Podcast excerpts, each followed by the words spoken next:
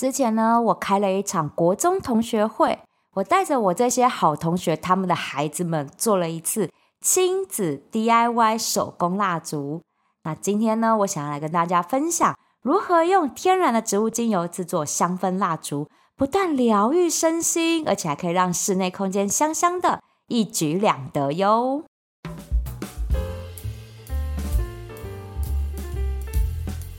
会办这一场国中同学会哈，其实也就是跟手工蜡烛有一点关系。就是呢，我有个国中同学哈，男生，他当爸爸了，然后呢，他有一天就在脸书上面贴文，分享了一个消费纠纷，这样。那这个消费纠纷是说，他老婆就带着他两个小孩啊去逛百货公司，那就逛到一个专柜呢，在卖手工蜡烛，那个柜姐就跟两个小孩说。啊，这个是许愿蜡烛哦，所以呢，你们回去呢，只要把这个蜡烛点了，跟他许愿，你们就会梦想成真哦。哦，这样子跟他小孩讲，然后小孩呢也喜欢那个蜡烛嘛，然后香味也喜欢，然后就叫妈妈买。哎，那个蜡烛不便宜哦，一个哦，一个哦，蛮大一根的那个，他是说柱状的那个蜡烛，一根要两千多块，所以两支买下来就五千块这样子。好，买回家之后呢，我这个同学爸爸就生气啦，就说怎么可以这样骗小孩？说什么蜡烛就蜡烛，说许愿蜡烛什么的怪力乱神，叭叭叭之类。然后呢，就把那个小孩念了一顿啊，然后就跟妈妈讲说，哎呀，明天拿去退。这样，那隔天妈妈就带着小孩子去退货啊，没想到那个柜姐就有点情绪勒索那小孩，就跟那小朋友说，你们怎么可以把愿望退回来？就这样的话，你们愿望永远不会实现哦，什么的。就用这种话来有点威胁小孩，当然了，妈妈还是把货退成功了。但是小孩子们他们心里面就有点阴影，受到了一点点嗯惊吓吧。然后他爸就把这件事情贴脸书，那我就在底下留言说：这个许愿蜡烛很简单，姐姐也会做，我可以带小朋友们来做手工蜡烛这样子。然后呢，结果没想到我其他同学说好哟好哟，我小孩也要做，我小孩也要做。于是我们就开了这一场同学会，美其名是同学会，我其他同学在旁边聊天，我在旁边跟一群小孩做手工蜡烛，你们有没有一点同学道义呀？不过带小朋友做手工蜡烛，我觉得还蛮有趣的。就先用石膏做了一个小容器，这样那个小容器就有点像那种小花盆那样子。那因为是石膏做的啊，白色的。就做了很多，然后让小朋友呢把他们的愿望画在上面，然后我在旁边就是隔水加热蜡烛的蜡油哈，然后呢让他们就挑一些香味。那我准备的精油呢也是小朋友可以用的，像是薰衣草啊、哈柑橘类这一类的精油，然后他们挑喜欢的味道，然后就帮他们调，因为他们年纪都很小，最大的也才要升小学五年级而已，然后最小的三岁，你知道他们就说啊，我也要，我也要玩。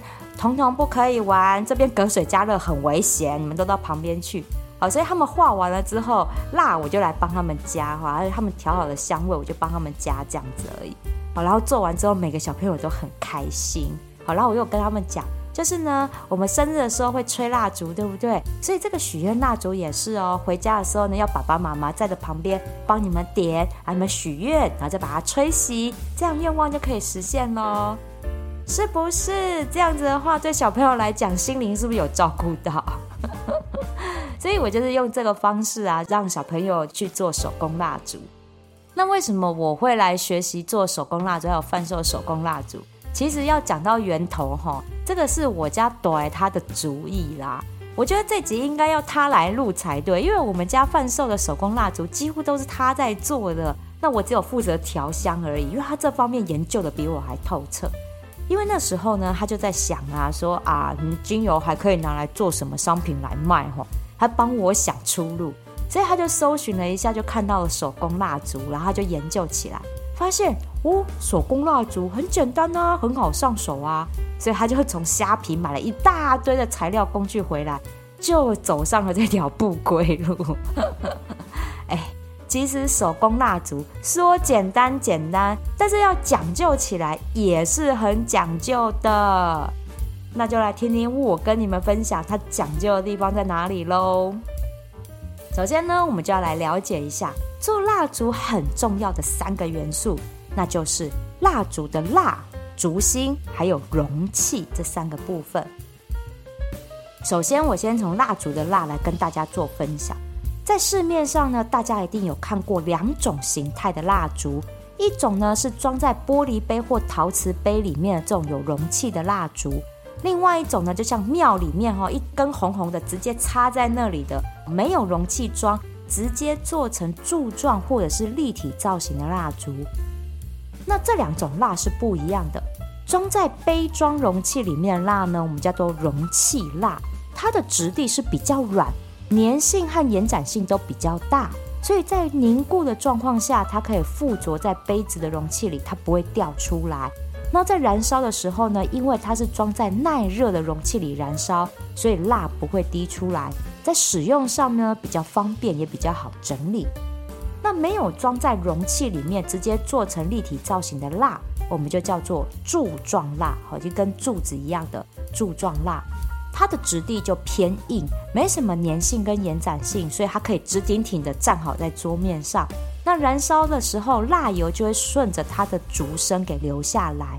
那记得哈，如果使用这种柱状蜡做成的蜡烛，在它蜡烛底下要放一个硅藻土垫啊，或者是陶瓷玻璃之类的小盘子。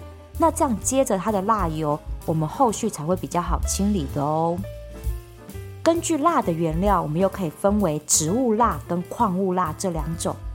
植物蜡呢，是目前各家香氛蜡烛最爱的蜡烛质地哦，因为呢原料取自于天然，又可以回归于天然，是属于比较环保的基底蜡。那整体来说，植物蜡呢是比较耐烧的，同样的克数。植物蜡燃烧的时间会比矿物蜡还要久一些些，那产生的黑烟也少很多。那有很多人说啊，烧植物蜡哈比较健康无毒，因为矿物蜡哈都是从石油里提炼出来的，含有比较多不好的物质，闻多了对健康不好。这个说法哈，其实到现在也没有一个正式的学术研究或论文来证实这件事情嘛。大家会有这样的刻板印象哦，多半是因为矿物蜡它比较容易产生黑烟，而且哈还有一种人工的气味，就是味道没那么好闻，所以大家对于矿物蜡就有一些负面印象。我觉得大家其实不用过度紧张这件事情，矿物蜡其实也有它的优点，像是呢矿物蜡在火焰稳定度还有保存期限上面都是比较优的，在加入天然精油这类的调香成分之后。矿物蜡也可以吸收比较多的香氛因子，所以在燃烧的时候香味也会比较浓郁。那植物蜡它在吸收这些调香成分上面的吸收力就弱了一些。如果加太多精油哈，在植物蜡凝固之后，可能就会发现，诶，怎么有一层精油浮在蜡的上面，因为它就融不进去。出现这种现象呢，有可能就是精油倒太多，不然呢就是。倒入精油时候的那个蜡的温度没有拿捏好，导致这样的状况发生。所以啊，现在很多香氛品牌的蜡烛，他们都会使用混合蜡，就是把植物蜡跟矿物蜡做调和，兼具两者的优点，可以互相截长补短，来提升这颗蜡烛的稳定度。那植物蜡呢，有哪几种？首先就是我最常用的大豆蜡啦。它就是用植物大豆制成的天然蜡，那它的种类就有很多很多种哦。依照熔点高低，还有容器蜡跟柱状蜡的不同，少说就有四五种不同的蜡。其中呢，熔点比较低的就是容器蜡。等到火焰熄灭之后呢，这个蜡油不会烫手。有的人还说它可以拿来做润肤油，我是觉得它润肤效果真的也没那么好啦，所以我是不会拿来用这样。但是呢，它使用上就蛮安全的，所以呢，很多人都很喜欢它。那大豆蜡还有个特色哦，就是它会记忆燃烧的那个范围。如果买的是大豆蜡蜡烛，很多柜姐都会跟大家提醒说，第一次点燃的时候一定要燃烧到整个蜡烛表面都融化了，才可以熄灭哦。那就是因为大豆蜡它有记忆燃烧范围的这一个特性。所以，如果第一次使用的时候没有燃烧到整个表面都融化的话，那它之后呢，可能出现中间一个洞这样的一个隧道现象的发生。只要记得，尤其是使用含大豆蜡的蜡烛，我们一定要记得，就燃烧到表面全部融化之后再熄灭，这样蜡烛之后就会按照这样的范围逐渐融化，慢慢下降，然后呢就会整个烧得很均匀了。再来常见的植物蜡呢，还有棕榈蜡，这就是从棕榈树的叶子和果实里提炼出来的，它是非常坚硬的蜡质。我们在上一集手工皂里面有讲到棕榈油，对不对？棕榈油也是一样，从棕榈的果实里面去提炼出来的。那这棕榈蜡也是哈，棕榈油做成的手工皂呢，就会质地硬邦邦。那棕榈蜡也是哦，它也是属于非常坚硬的蜡质，而且呢，在植物蜡里面，它的熔点相对比较高，所以有很好的火焰稳定度的效果。而且呢，火熄了之后也会比较快凝固，所以可以延长蜡烛燃烧的时间。第三种常见的蜡呢，也是近期很多品牌很推崇的蜡，就是椰子蜡。椰子蜡它有三个优点：第一个，它很容易跟精油吸附结合在一起，所以让蜡烛在燃烧的时候就可以散发比较浓郁的香味；再来呢，椰子蜡燃烧的时候比较不会烧出那个烟尘微粒，所以对于健康跟环境都比较友善。那最后呢，椰子蜡它的熔点跟大豆蜡差不多。但是稳定性更好，而且椰子蜡在蜡烛熄灭之后，它的蜡油也比较不会烫手。椰子蜡呢，它的优点呢还蛮多的，唯一的缺点呢就是价格稍微贵了一点点呐、所以啊，通常椰子蜡哈会跟其他的基底蜡去做调和，来提升整颗蜡烛的 CP 值哦。那再来另外一个蜡呢，就是蜂蜡了。蜂蜡哈，严格来讲，它不能算植物蜡，它是算动物蜡才对，因为它是从蜜蜂蜂巢里面提炼出来的。但是因为做蜡烛啦，本身就比较没有用到其他的动物蜡，大家就会把它归类在植物蜡的这个项目里。那蜂蜡呢，就有分成两种，一种是黄蜂蜡，另外一种是白蜂蜡。黄蜂蜡就是直接从蜂巢里面提炼出来的蜡质，所以它在燃烧的时候有独特的蜂蜡香气。所以很多纯蜂蜡的蜡烛是不调香的，直接就是要闻它原始的香气。而蜂蜡的熔点很高，烛火稳定度也高，所以它可以烧很久，然后比较不会冒黑烟。那蜂蜡本身呢、它的营养成分非常丰富。燃烧之后的香气有抑制细菌、净化空气的效果，哎，这可是黄蜂蜡独有的特色哦。但是哈、天然的黄蜂蜡价格真的很贵，而且啊，它燃烧的蜡油哈是很烫手的。所以呢，如果要做蜂蜡蜡烛的话呢，其实也是可以跟大豆蜡或椰子蜡去互相调和而成哦。另外一种白蜂蜡呢，就是从黄蜂蜡脱色加工精致之后的蜂蜡。它就没有原始蜂蜡的香气，颜色也变成白色了。这样的话，你要去调香啊，或者是调色，就比较好操作。那精致之后的白蜂蜡也比较具有弹性跟延展性，所以对初学者在学造型蜡烛的时候来讲是比较好操作的。矿物蜡比较常见的就是属于石蜡跟果冻蜡，这两种都是从石油里面提炼出来的蜡质。像石蜡，这真的是常见传统的蜡烛都是用石蜡做的。石蜡对于精油或者是香氛的这种吸收程度是非常非常好，而且它扩散的范围也很广哦。即使是那种开放式大空间，你只要点石蜡做的香氛蜡烛，一定都闻得到香气。而且呢，石蜡它也是可以延长蜡烛的保存期限。所以现在很多的香氛蜡烛的基底蜡其实都会调和到石蜡的，但是啊，如同前面有提到的，矿物蜡它在燃烧的时候容易冒出黑烟，而且蜡油非常烫手，所以大家呢都会把石蜡和植物蜡去调配在一起，这样对环境会更友善一些的。再来一个常见的蜡就是果冻蜡，它有特殊 Q 软的那种手感，而且它的蜡的质地是透明的。所以呢，很常被用来做造型蜡烛上面使用，像是那一种透明感觉可以看得到海底世界的那一种，多半都是用果冻蜡做成的。那因为呢，它的质地的特殊性，所以它没有办法跟其他的蜡去做混合，都是独立使用的，不然混在一起就不透明了。那由于哈它的蜡的特殊性，所以呢做蜡烛的话需要用它专门的烛芯还有香氛才行。因为如果加精油进去的话，它颜色就混浊掉了。所以用果冻蜡的话，几乎没有办法添加天然精油进去。如果要有香气的话，一定都是加它们特定的香精，才能够维持它果冻蜡的透明度，还有它的香气。不论呢是植物蜡还是矿物蜡，其实各有各的优缺点。就像我们平常在调配滚珠瓶的基底油一样啊，怎么样去结合不同的蜡，调配成自己适合使用的蜡烛，这也是值得我们动手实验看看的哦。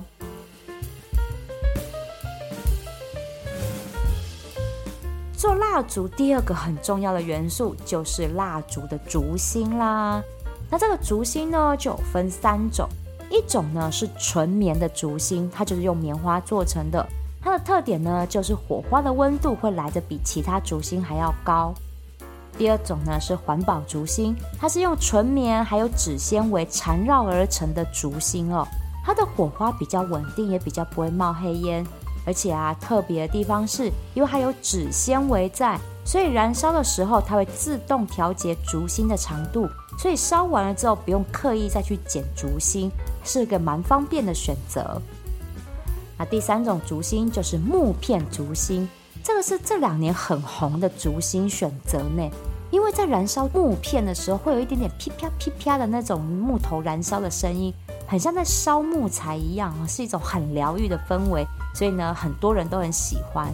不过哈，燃烧木片烛芯的话呢，这个蜡烛哦烧得比较快一点点，而且在燃烧的时候也会产生一些黑烟，还有那种黑炭灰尘会掉在蜡的表面。那这个就是木片烛芯的一个小缺点啦，这没办法避免的。那烛芯呢，它也是有分粗跟细的哦。那这个粗跟细要依照蜡烛的容器来去做选择。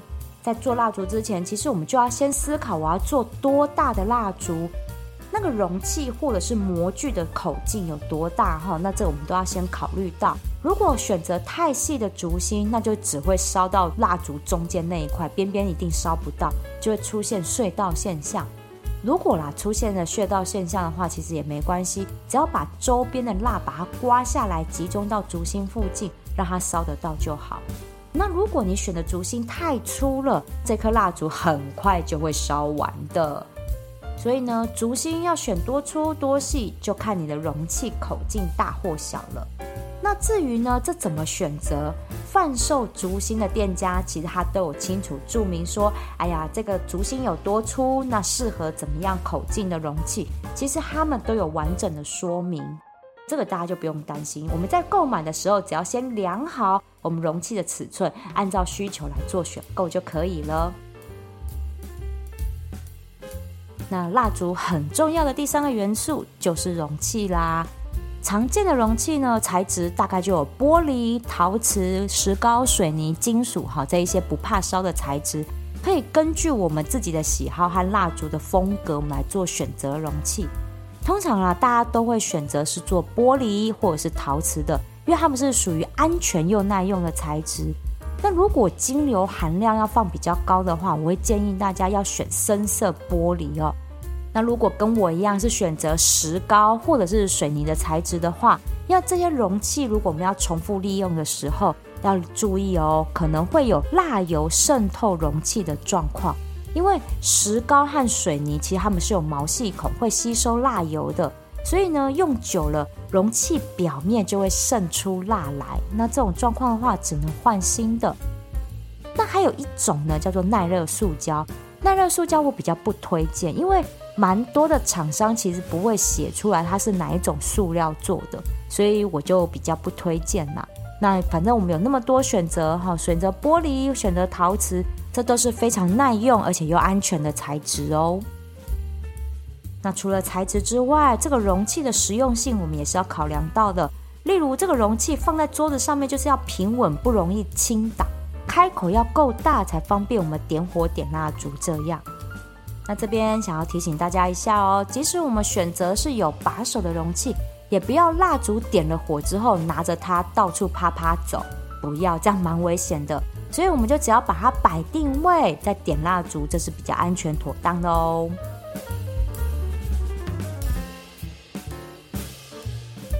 那我呢是习惯做有容器的蜡烛。之前我和短我们两个人是有尝试过做那种立体造型哈，就是没有容器装的那种蜡烛。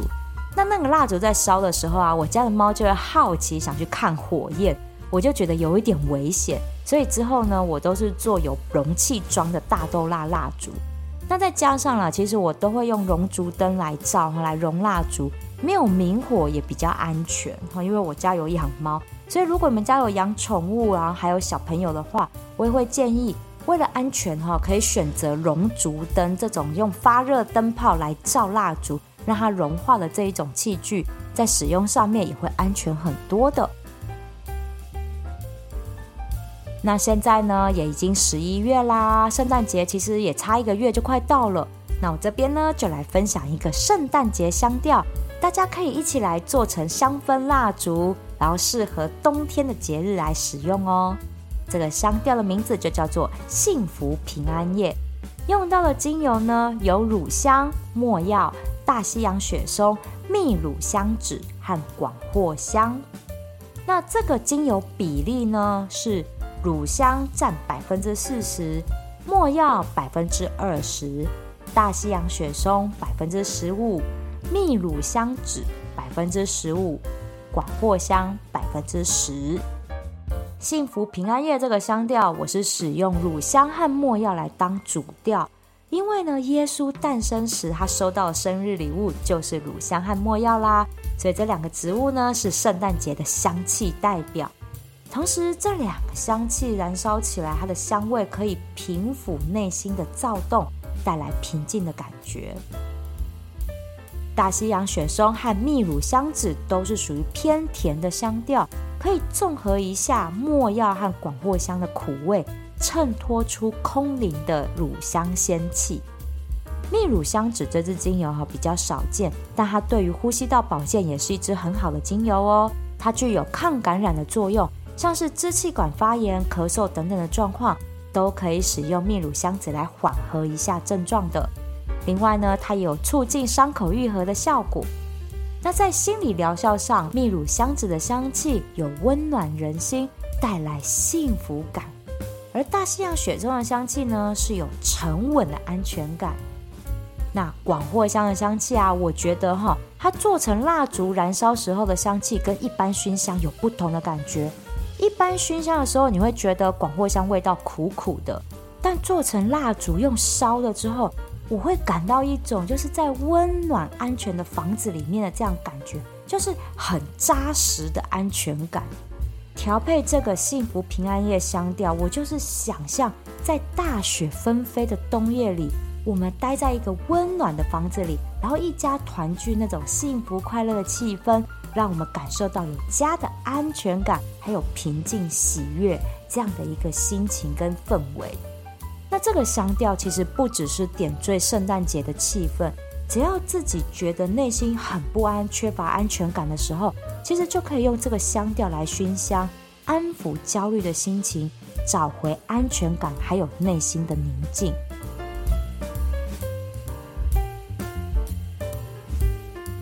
那这个精油浓度呢，我们要怎么抓？其实就跟你蜡的用量多少有关了。那蜡要用多少？哎，这就关系到你选的容器的容量有多少有关了。我们怎么计算这个容器里面要用多少蜡？最简单的方法呢，就是你先称一称这个容器呢还没有装任何东西的时候有多重。好，这个重量是这样。然后呢，去装水，加了水之后的这个容量有多少？那就跟空的这个容量去相减，你就可以算出来蜡要用多少了。那制作一颗天然精油手工蜡烛，我们的精油浓度要占多少嘞？这个浓度真的就高了，大概要用到百分之十五到百分之二十这么多。那像我呢，我们是抓百分之十八这个比例，因为百分之十八这个比例我试过，没有点的时候摆在那边也可以闻到淡淡的香味，然后点起来呢，那个蜡烛也会闻得到香气。所以我自己是抓百分之十八这个浓度啊，百分之十八。其实呢，这个用量真的很多，大家自己量了就知道。假设呢，我们要做五十克的蜡烛，那这个精油占比呢，就将近十克喽。那十克就是十 ml 的精油，几乎就要用到半瓶了，真的很多。所以我才说，我们做精油蜡烛哦，真的成本很凶啊。所以如果真的是购买是天然精油做的手工蜡烛，价格高一点，真的是因为用量很多啊。那制作蜡烛的过程呢，一样哦，我影片放在 YouTube 上面，大家可以做参考。但是最后呢，要提醒大家，不论是做蜡烛，还是做一些有用到蜡的 DIY 的芳疗小物上面，这要非常注意，这一些残蜡千万不要倒到自己家的洗手槽或下水道里面，千万不可以，它们全部都只能丢垃圾桶哦。因为呢，这个蜡它会凝固在水管上面，造成堵塞，这个超难清的。所以这些残蜡绝对要丢在垃圾桶里面，这个要千千万万提醒大家的。这个清洁方式其实也很简单，像我就会用刮刀啊，或者是那种厨房纸巾，就先把容器里的残蜡刮一刮，然后倒垃圾桶。那如果有一些蜡哈，因为粘在容器表面，那真的有点难刮。我们就可以用吹风机啊，或用隔水加热的方式，让这些残蜡融化。融化了之后，我们再用这一个纸巾去把它擦掉。那最后呢，我就会用无水酒精再把这些容器呀、器具都再擦一次，把真正最后最后的残蜡统统给擦掉。所以啊，这一套清洁方式可以普遍用在有用到蜡的 DIY 手作上面。因为其实哈蜡啊，它只要降温就会凝固，算是很好清的。好，所以只要用对方式清，都可以清得很干净的哦。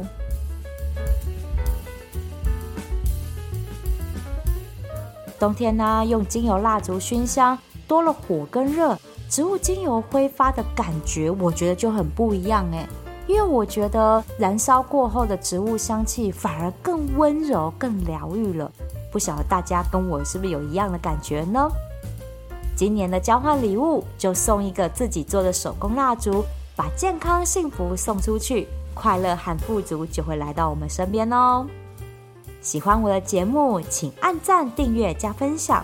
有任何跟芳疗有关的问题，欢迎写信到我的 email 信箱，或是来 IG 私讯我，我都会为你解答的。也非常欢迎来到我的芳疗品牌相知相习逛逛，把健康带回家。米沙头的香气杂记，我们下次聊喽。